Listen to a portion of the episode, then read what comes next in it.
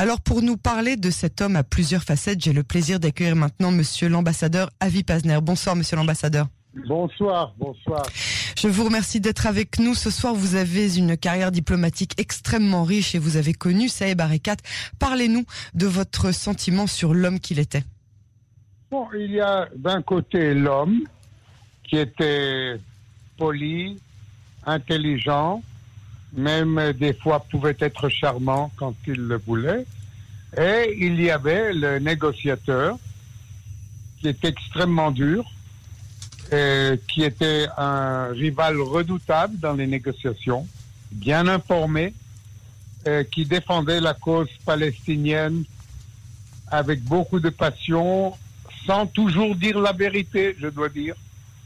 Mais je ne le considérais jamais comme un ennemi, je le considérais comme un rival politique, euh, diplomatique. Et j'ai regretté que l'hôpital Adassar, on n'a pas pu le sauver, malheureusement. Et il a été hospitalisé euh, près d'un mois ou plus qu'un mois. On a tout fait pour le sauver et j'ai beaucoup regretté euh, qu'il n'a pas, que c'est la corona qui a vaincu. Voilà, c'est la corona qui l'a emporté.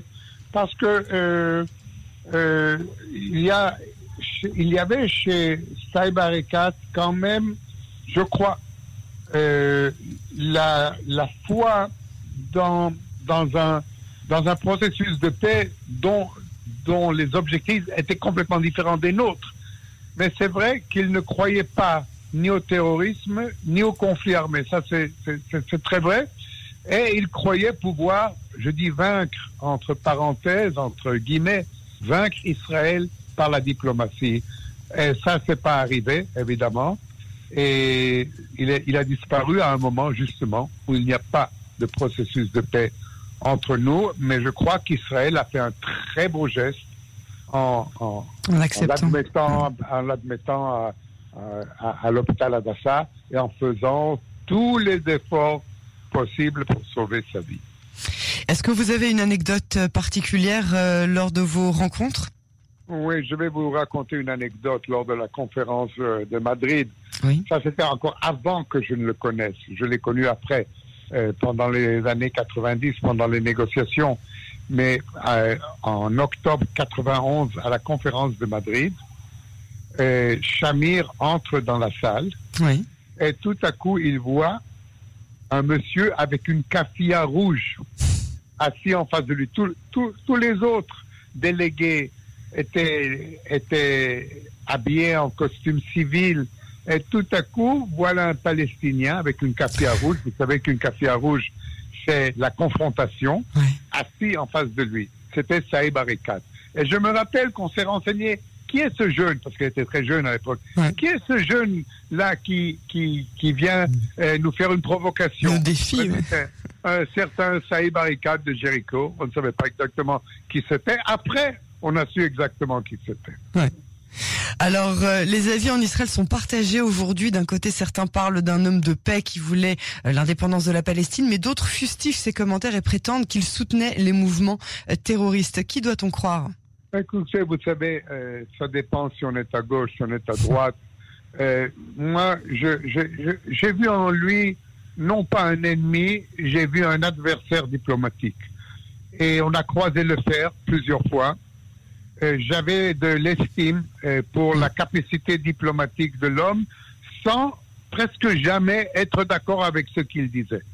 Mais il était extrêmement bien informé. Il avait des archives vraiment des archives tellement complètes sur tout ce qui s'est passé, sur toutes les résolutions, sur toutes les déclarations, l'ONU et ça. Il était excellemment bien informé, Mhm. mais bien sûr, euh, il était premièrement négociateur pour Arafat, après pour Abou Mazen, et il ne représentait pas ses idées politiques ou ses idées diplomatiques à lui, mais bien celles de, de son chef.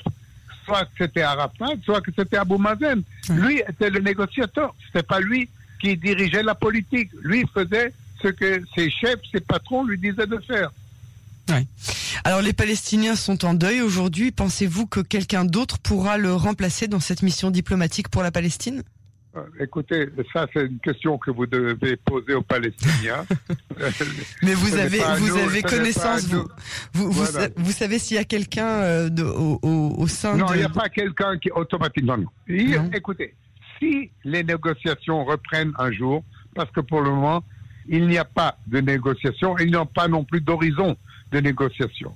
Mais si les négociations reprennent un jour, je n'ai aucun doute, mais là, aucun doute qu'il sera remplacé par un autre négociateur. Il y a chez les Palestiniens des hommes politiques et des diplomates chevronnés déjà. J'en ai connu plusieurs. Je suis sûr que plusieurs voudront assumer cette position. Et si un jour on renoue euh, nos, nos, nos, négociations avec les Palestiniens, je n'ai aucun doute que du côté palestinien, on trouvera le remplaçant de Saïd Barikat. Si vous me demandez aujourd'hui qui c'est, je n'en sais rien. D'accord. Et eh ben donc c'est une affaire à suivre certainement avec euh, l'administration de Joe Biden qui euh, se targue de vouloir reprendre justement ces négociations. Peut-être qu'on aura la réponse à cette question euh, très prochainement, Monsieur l'ambassadeur Avi Pazner. Merci infiniment d'avoir participé à, notre émission et très bonne soirée. Au revoir.